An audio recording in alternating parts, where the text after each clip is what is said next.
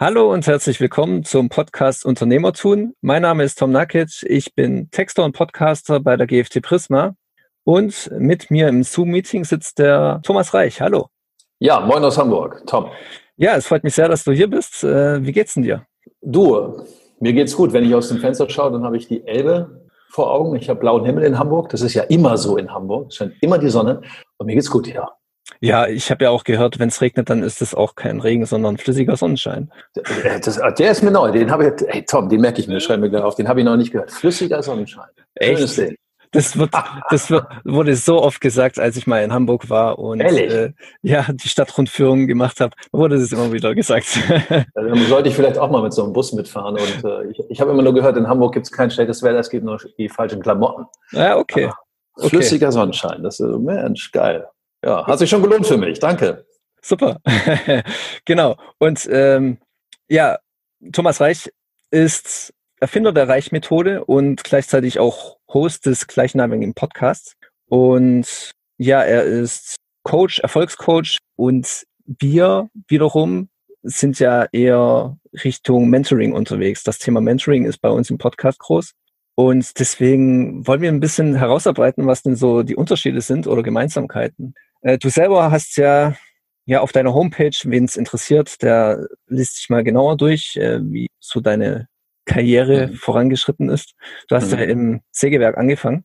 Ja. Und da gab es einen gewissen Rainer, der ja. dir einen Arschtritt verpasst hat, der dann dich zum Umdenken äh, verleitet hat. Ja. Wer war denn dieser Rainer? War das eine Art Mentor? War das eine Art Coach? Oder war das einfach nur ein Impulsgeber? Das kann ich ganz einfach, ganz einfach benennen. Erstens war Rainer mein Freund mhm. und zweitens war er ein Arschtreter. Also damals habe ich natürlich überhaupt, da habe ich von Mentoring oder von Mentor nichts gehört, von Coach. Das war, glaube ich, 1988 äh, war das auch noch kein, kein Begriff da draußen, vielleicht ein bisschen im Sport oder so. Und deswegen habe ich ihn als Freund an meiner Seite gehabt. Und als er mir das tatsächlich gesagt hat eines Tages, habe ich auch äh, zuerst gedacht, Arschloch, das ist doch nicht mein Freund, wenn er das sagt. Mhm. Äh, beweg dich mal, ansonsten fahre ich mit dir abends nicht mehr auf Tour. Wir haben ja mal den ganzen Tag an Autos geschraubt und sind dann abends auf die Piste gefahren. Und im nächsten Moment dachte ich, nee, er hat ja irgendwie recht. Mhm.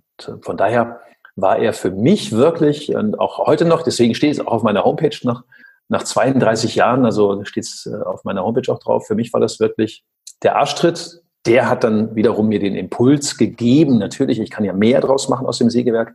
Und das war ganz wichtig, ja. Aber dann, es war ja nicht so, dass du dann sofort Coach wurdest, erstmal Umweg nee. über ja. eine Tischlerlehre war das? Nee, Sägewerk, ja. Sägewerk, Tom, ist, ist so grobmotorisch. Ich sag mal so um ein ganz einfaches Bild, da hat einer im Wald einen Baum gefällt, ja. dann wird der Baum, wird das Holz getrocknet, dann kommt, wird er entastet, dann kommt er irgendwann ins Sägewerk und daraus macht der Sägewerker Balken und Bohlen und Bretter um es dann wiederum zu verkaufen an eine Zimmerei. Das ist dann so schon mal eine Stufe feiner. Der mhm. Zimmermann ist schon mal eine Stufe feiner als der Sägewerker. Und der Tischler, das ist dann so der Tischler, der Schreiner, das ist der Feinmotoriker. Der baut dann Möbel und Fenster und da ist das Holz ganz glatt. Und im Sägewerk hast du den ganzen Tag im Grunde auch Splitter in den Finger, die du dir wieder rauspulst. Also sehr grobmotorisch. Mhm. Ja. Deine Frage war ja, was, was ist da passiert? Genau. Also Siegewerk war wirklich eine harte Zeit. Ich habe mich als Loser gefühlt. Ich habe mich als irgendwie echt, äh, ja, Selbstwert war total im Keller. Äh, auch, auch so äußer, heute bin ich 55, damals hatte ich so eine riesen Brille. So, und irgendwie habe ich mir gedacht, die anderen Jungs, die sehen auch cooler aus als du. Und dann bist du auch noch im Sägewerk. Und da hattest du zwar, oder ich hatte ein breites Kreuz und dicke Arme. Es ist dann auch irgendwann weniger geworden. Und der Tritt von Rainer hat halt dafür gesorgt, dass ich umdenke und dass Rainer mir letztendlich auch verklickert hat, du kannst ja entweder den Meister machen, also Sägewerksmeister. Das wollte ich aber nicht, denn dann wäre ich im Sägewerk geblieben. Er sagt, er geht zur Technikerschule. Ich wusste echt nicht, was das ist, Techniker, was wie. Ne, gehst zur Technikerschule, brauchst du halt die Ausbildung und so weiter und Gesellenjahre und dann wirst du da aufgenommen. Und da bin ich dann hin, 1988, am 15. August 1988, ich weiß das ganz genau. Und da bin ich hin und habe mich dann in den ersten zwei Stunden des Unterrichts, es war eine Fachschule, da habe ich mich wohlgefühlt, denn da haben wir gehört von den Paukern, ja, wenn ihr Techniker seid, staatlich geprüfte Techniker, Fachrichtung Holzhänger, dann seid ihr die Größten, dann seid ihr die Kings, dann steht euch die Welt offen. So habe ich das wahrgenommen. Ich kam ja aus dem Sägewerk. Und in der dritten und vierten Unterrichtsstunde hatten wir Konstruktion. Wir sollten also eine Eckverbindung zeichnen von einem Möbelstück. Und äh, da habe ich dann festgestellt, ich bin doch wieder der Loser, denn ich habe das zwar einigermaßen zeichnen können, aber ich habe dann eben gelernt, dass es auch unsichtbare Eckverbindungen gibt, dass man also eine Möbeleckverbindung nicht mit einer Spackschraube befestigt. Äh, mhm. Und naja, dann dachte ich, scheiße, jetzt fängst du wieder bei Null an. Das war so der erste Weg dahin, ja. Ja. Und ja, wie ging es dann weiter? Was hast du dann, wo hast du dann deine Stärken dann letztendlich entdeckt? Ja, die habe ich, ist, klingt vielleicht für den einen oder anderen heute komisch, auf jeden Fall die, die mich kennen oder die meinen Podcast hören. Ich habe die Stärke gar nicht selber entdeckt. Wir haben sechs Wochen ungefähr Unterricht gehabt auf der, auf der Schule in Hamburg und dann ging es darum, Referate zu halten. Also auch irgendwann ein Thema sich auszusuchen, ein Referat zu halten, vor die Klasse zu gehen und darüber zu reden. Und das habe ich gemacht. Ich habe, da habe ich, also ich habe so viele Sachen im Kopf, aber ich habe echt voll vergessen, was war das Referat. Das habe ich nicht mehr auf dem Schirm. Jedenfalls war das Referat fertig, wir hatten Pause, wir standen auf dem sogenannten Schulhof da und, und da gab es noch Kaffee für 50 Pfennige, also 25 Cent aus einem ganz dünnen Plastikbecher. Mhm. Und dann haben wir zu, zu fünft in der Runde gestanden. Also ich nenne mich mal zuerst, ich und noch vier andere. Und diese vier anderen haben dann zu mir gesagt, hey Thomas, ja, woher kannst du das? Was? Ja, reden. Die könnt ihr doch auch. Ja, aber nicht so wie du. Und da, Tom, hat's Klick gemacht. Da dachte ich, ah, warte mal. Ich scheine was zu können, was die gut finden, was sie aber nicht können. Mhm. Und dann habe ich ganz einfach den Deal gemacht. Ich bin ja immer so ein sehr praxisbezogener Mensch und habe gesagt, okay, wollt ihr es auch? Ja, das wollen wir auch. Gut, dann machen wir einen Deal. Ich habe schlechte Augen, ne, minus zwölf Dioptrien, also kurzsichtig ohne Ende. Mhm. Habe mich zwar dann irgendwann operieren lassen, heute nur so eine ganz leichte, leichte Brille. Und äh, ich habe den Jungs dann wirklich das freie Reden beigebracht, also Reden vor Menschen, immer noch eine der größten Ängste auch der Menschen. Und in den Klausuren haben sie schön groß und leserlich geschrieben, so dass ich ja mit möglichst wenig Einsatz durch die Technikerschule durchgekommen und am Ende natürlich mein Zertifikat bekommen habe, dass ich staatlich geprüfter Techniker bin für Holztechnik dass ich damit die Fachhochschulreife auch erlangt habe. Also ich hätte dann auch noch studieren können, mhm. zumindest an der Fachhochschule. Und äh, das war nicht meine Entdeckung. Mhm. Ja, ähm, es waren also andere wieder, die den Impuls gegeben haben. Aber ja. es gab bei dir nicht so die eine konkrete Person, die dein Coach war oder dein, dein, dein Mentor. Nee. Nein, zu der Zeit, zu der Zeit überhaupt nicht. Hm, es gab natürlich vorher schon so ein paar Stimmen, die mir gesagt haben, hey, wenn du redest, Thomas, oh, das klingt immer so schön. Es gab eine, eine, eine Frau, die mit, das war nicht meine Freundin, ich war, also noch, das war noch eben in der Sägewerkszeit, und da, da wurde noch telefoniert, Tom, ich weiß nicht, ob du sowas überhaupt kennst. Es gab Telefone früher, da war eine Schnur dran. Ja, da war eine Schnur dran. Und wenn du zu Hause gewohnt hast, dann hast du diese elendig lange Schnur erstmal durch, die, durch, das, durch, die, durch den Flur irgendwie ziehen müssen, durch die Tür unten durch, dass du heimlich in deinem Zimmer telefonieren konntest. Ja, das ist ja unvorstellbar. Unvorstellbar heute. Und es gab da eine Frau, die in dem gleichen Ort gewohnt hat wie ich, die war zehn, zwölf Jahre älter. Carmen, die war echt, also die hatte eine, eine, eine traumhafte Figur, also wo man mit 22 denkt, wow, die hatte rote Haare bis über die Schultern, so lockig und die war Tänzer. Und mit der habe ich immer ganz viel telefoniert. Also ich habe nichts mit der gehabt, ich habe mich gar nicht getraut, ich habe mich gar nicht getraut, da äh, irgendwie was zu machen. Und ähm, die hat immer gesagt, Thomas, du kannst mir noch irgendwas erzählen. Ja, was denn? Ist egal. Es klingt so schön, du säuselst so schön. Und das war so vor, vor Rainer. Also ich wusste, die mögen das irgendwie, aber für mich war das ja normal. Und man hört ja die eigene Stimme auch nicht so, wie sie die anderen hören. Also mhm. die hören die immer ein bisschen anders. Aber Coaching, nee, gab es nicht. Hm, wenn ich, wenn ich jetzt überlege, wer, ich weiß es auch ganz genau, wer war mein erster Coach, dann sage ich an der Stelle, das war tatsächlich Leider, sie war es. Sie ist jetzt im Juni mit 55 Jahren viel zu früh gestorben. Mhm. Claudia, aus, auch aus dem Black Forest, aus dem Schwarzwald. Und äh, sie war tatsächlich mein allererster Coach, wo ich ein professionelles Coaching gebucht habe, dafür auch Geld investiert habe. Und äh, die hat mir echt auf den Zahn geführt. Also, mhm. Das war nicht angenehm. Und dachte ich so, hey, was soll das denn jetzt hier? Das ist doch, ich habe doch, ich bezahle die doch dafür. Warum stellt die mir so bohrende Fragen und äh, wow, warum fühle ich mich so in die Ecke gedrängt? Doch das war, das war alles wichtig. Also um rauszukitzeln, was ist denn da? Was will der Thomas denn wirklich? Das war total spannend und ja, jetzt im Juni erfahren, dass sie eben im Juni gestorben ist. Und äh, das ist schon, da ist ein riesengroßer Dank auch an sie. Auch wenn es manchmal keinen Spaß gemacht hat mit dem Coach. Das Ergebnis ist da immer wichtig für mich und äh, das hat sie, hat sie auch erbracht. Das war echt großartig. Ja, ähm, du warst also schon damals Coach, aber jetzt nicht offiziell kann ich mir mal vorstellen, äh, als du deine Freunde gecoacht hast im Sprechen und Reden. Nee. Wann, wann wurde das, wann wurde das dann äh, offiziell dann überhaupt? So als Na, offiziell, ja, offiziell ist es im Grunde geworden 2006, als ich dann meine erste, meine erste Ausbildung auch gemacht habe, in, wieder in Hamburg. Habe damals nicht in Hamburg gelebt. Und ich wusste so mit den Jobs, die ich vorher hatte, ich war im Außendienst und so weiter und früher mal auch finnische Blockhäuser verkauft. Das kennt ihr ja auch im Schwarzwald, Blockhäuser. Ja. Und das hat dann irgendwann im Jahr 2000 nicht mehr funktioniert, habe ich viel Geld verloren und äh, dann habe ich einen Angestelltenjob wieder übernommen, dass ich natürlich äh, Geld verdiene, möglichst viel. Im Außendienst war ich unterwegs, im Verkauf und hat mir aber keinen Spaß gemacht. Und dann wusste ich so im Jahr 2005, da ist auch unsere Tochter geboren, da wusste ich, Mensch, Thomas, das ist nochmal ein Zeichen jetzt. Komm, ey, irgendwie ist das, jetzt wirst du 40, jetzt leg nochmal die, die, die, die Weiche um, ja. Also du bist unglücklich im, im, im, Außendienst, äh, was könntest du machen? Und dann hatte ich immer schon so das Gefühl, ja, so Coaching, Trainer sein, Rhetorik, Sprechen, da irgendwie cool. Und ja, dann habe ich mich 2005 letztendlich entschieden, eine Ausbildung zu machen. Mhm. Habe gesucht ein bisschen und geschaut, was gibt's so alles. Damals gab es noch weniger als heute, also 2005. Heute kriegst du ja in jeder Straßenecke irgendwie eine Ausbildung als Trainer, als Coach, als irgendwas. Ja. Und ähm, ja, dann habe ich 2006 angefangen mit dieser Ausbildung, ein Jahr lang in Hamburg. Und ganz offiziell habe ich am 22. März 2008 mein erstes Rhetoriktraining gegeben das hat den Titel gehabt, schlagfertig und erfolgreich. Ich habe den Menschen beigebracht, in der Sprache einfach schlagfertiger zu werden, wenn dich irgendeiner aus dem Schwarzwald vielleicht mal blöd anmacht. Mhm. Hier im Norden, da oben, hier. Hier. Ja, ich habe es nicht, ich hab's nicht vor. Ja.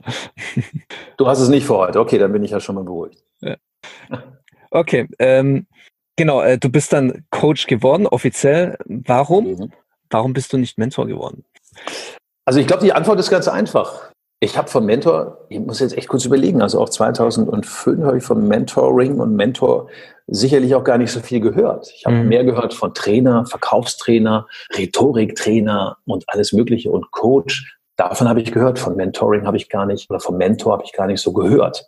Und ähm, ich habe aber auch heute, ich kann zumindest sagen, mh, hm, wo ist der ganz große Unterschied? Also das ist nur meine, nur mein Blick darauf. Das ist mhm. nicht allgemeingültig, ist nur mein Blick. Ich habe das Gefühl, dass beim, dass der Mentor, wie sage ich es, naja, sich mehr zurückhält. Mhm. Also der gibt einfach nur so einen kleinen Hinweis. Der sagt, ja, würdest du denn auch, naja, wenn du keine Lust hast, dann ist es okay, dann haben, machen wir das halt heute nicht. Naja, dann können wir ja nächste Woche nochmal einen neuen Termin machen. Also der hält sich mehr zurück und lässt den anderen irgendwie alles selber erahnen, erraten, wie auch immer. Ja. Mhm. Und als Coach bin ich auch ein Typ, der auch mal provokant ist, denn Manchmal habe ich auch gar keine Lust und manches Mal oder sehr oft haben auch meine Kunden gar keine Lust, dass es Ewigkeiten dauert, bis ein nächstes Resultat da ist. Und da trete ich den, den Kunden, also meinen Kunden auch wirklich mal auf die Füße und provoziere sie auch manchmal. Das ist ähm, etwas anderes. Also im Coaching will ich einfach, ich will auch möglichst schnell vorankommen. Mhm. Ich mache jetzt keinen Stress. Ich mache ja Jahrescoachings. Also meine Coachings, die sind ein Jahr lang. Mhm. Ja? Weil ich von diesen ganz kurzen Geschichten oder hier mal Chaka-Chaka-mäßig was machen oder Uga-Uga was machen, Wochenendgeschichten, halte ich gar nichts von. Da verändert sich bei der Person ja nichts mhm. im Verhalten und im Wachstum der Persönlichkeit. Und trotzdem will ich halt vorankommen. Und deswegen war für mich immer ähm, das Thema Coach viel, viel wichtiger als Mentoring. Mhm. Du machst ja Jahrescoaching, genau. Es gibt ja auch Mentorenprogramme verschiedene, die auch über ein Jahr dauern. Deswegen, mhm. die Parallelen sind da wahrscheinlich schon vorhanden durchaus. Äh, mhm. Jetzt hast du so ein bisschen davon geredet, diese Verbindlichkeit. Beim Coaching ist es eher so, du gibst die Marschrichtung vor. Kann ich? Äh, nein, nein, nein, nein, nein, das, das mache ich nicht. Also ich, äh, sorry, dass ich dich unterbreche, Tom. Ja. Ich gebe nie eine Marschrichtung vor. Ich habe natürlich, du hast ja gesagt, ich bin der Erfinder der Reichmethode. Das hat auch noch keiner gesagt, fand ich gut. Und der Host, ne? also das stimmt natürlich. Ich gebe aber nicht die Marschrichtung, mhm. sondern ich frage natürlich immer den, den Kunden, mein Gegenüber, was willst du? Was hast du vor? Wo willst du hin? Und dann bestimmt natürlich der Kunde, ich bin heute bei A und will zu B oder ich bin bei B und ich will zu C oder ich bin im Ist-Zustand und will in meinen Wunschzustand. Und wenn das gemeinsam geklärt ist, dann gibt es natürlich immer wieder die Hinweise, dass er oder sie, Mann oder Frau, auch wirklich in der Spur bleibt und das Ziel, das er hat, auch weiter verfolgt. Aber ich gebe nicht äh, vor, wie schnell das geht. Mhm. Das mache ich nicht. Ich merke halt, ne, jetzt ist er ein bisschen langsam, da wollte er schon längst sein an dem Punkt, da ist er noch nicht. Also schubse ich mal ein bisschen und manchmal darf ich auch ein bisschen ziehen, aber ich bin nicht, ich bin nicht der Bestimmer. Ich führe natürlich den Kunden, aber ich bin nicht der, der seine Ziele und Wünsche bestimmt. Mhm. Ähm, während jetzt vor einigen Jahren eben dieses Coaching-Business richtig geboomt ist, äh, ist es jetzt ja beim Mentoring ähnlich, äh, sage ich mal. Äh, vor einigen Jahren haben nämlich auch die Universitäten angefangen, eben dieses Mentoring einzuführen für Erstsemester. Mhm. Und jetzt wird es auch in Unternehmen äh, eben eingesetzt, um Führungskräfte zu entwickeln. Könntest mhm. du dir wiederum vorstellen, äh, auch in diese Rolle als Mentor zu schlüpfen oder ist dir das dann doch zu ja, zu lasch, sage ich mal. Also ich mache es mal ganz simpel, Tom. Wenn jemand sagt, lieber Thomas oder mhm. moin Thomas oder hallo Thomas oder Tag Thomas, sag mal, kannst du mein Mentor sein? Dann sage ich, ja klar kann ich das sein. Und dann stelle ich der Person die Frage, und das ist eine ganz simple äh, Fragestellung, was ist dir denn wichtig, wenn ich dein Mentor bin? Dann mhm. antwortet die Person. Dann frage ich, was ist dir noch wichtig, wenn ich dein Mentor bin? Und was ist das Allerwichtigste für dich natürlich? Und wenn ich dann Antworten darauf bekomme und wir klären, was ist so der Rahmen und der Kunde ein besseres Gefühl hat, wenn das Mentoring heißt oder wenn er sagt, der Thomas ist mein Mentor, dann nenn das doch Mentor, das ist mir doch egal. Mhm. Aber von der Sache, also von der Sache her, mache ich nichts anders. Also ich würde natürlich dem genauso helfen, als wenn er sagt, du kannst mein Coach sein. Also das Kind hat nur einen anderen Namen. Und wie gesagt, ich habe das Gefühl, das ist so meine Erfahrung und auch meine Beobachtung, dass ja, dass vielleicht einfach ein paar Leute auch sagen, ja, wir müssen dem Kind jetzt einen anderen Namen geben, damit wir das besser verkaufen können oder damit es leichter ist. Ähm, ich finde, wenn du mich so fragen würdest, ich finde Coach einfach besser und klarer. Ich vergleiche das ja immer gerne, auch wenn ich kein Fußballprofi bin und auch wenn ich die Fußballregeln immer noch nicht richtig verstanden habe mit Abseits und so weiter. Ich vergleiche das immer auch mit einem, einem Coach. Ja. Der hat seine, seine Spieler, also die Kunden sind auf dem Platz. Mhm. Und der Coach steht in seiner, oder rennt da auf und ab, wie so ein Tiger im Käfig, in seiner äh, Coaching Area, die ja abge, abgetrennt ist da am, am Spielfeld dran. Aber er darf nicht auf dem Platz. Und das ist so mein Bild. Also manchmal äh, rufe ich von außen was zu. Ey, da wolltest du, ist falsche Richtung, da, ah ja, sorry Thomas, ja, da lang, genau da lang, jetzt komm, lauf, mach. Mhm. Und ich unterstütze. Und beim Mentor habe ich das Gefühl, der sitzt entweder in der Kabine, der guckt gar nicht beim Spiel zu, oder der sitzt ganz oben irgendwo auf der Tribüne. Mhm. Das ist mein Fernglas, ja. Ja, mit dem Fernglas. Und hinterher trifft man sich so zwei Tage später, ja, wir können dann nochmal drüber sprechen, wie das Spiel war und so ein bisschen analysieren. Ich habe immer das Gefühl für mich, und das will ich auch, ich will dicht dran sein bei den Leuten. Mhm. Ja, ich, ich gebe noch ein Beispiel. Ich rede ja gern. Mhm. Und ich liebe es, Vorträge zu halten.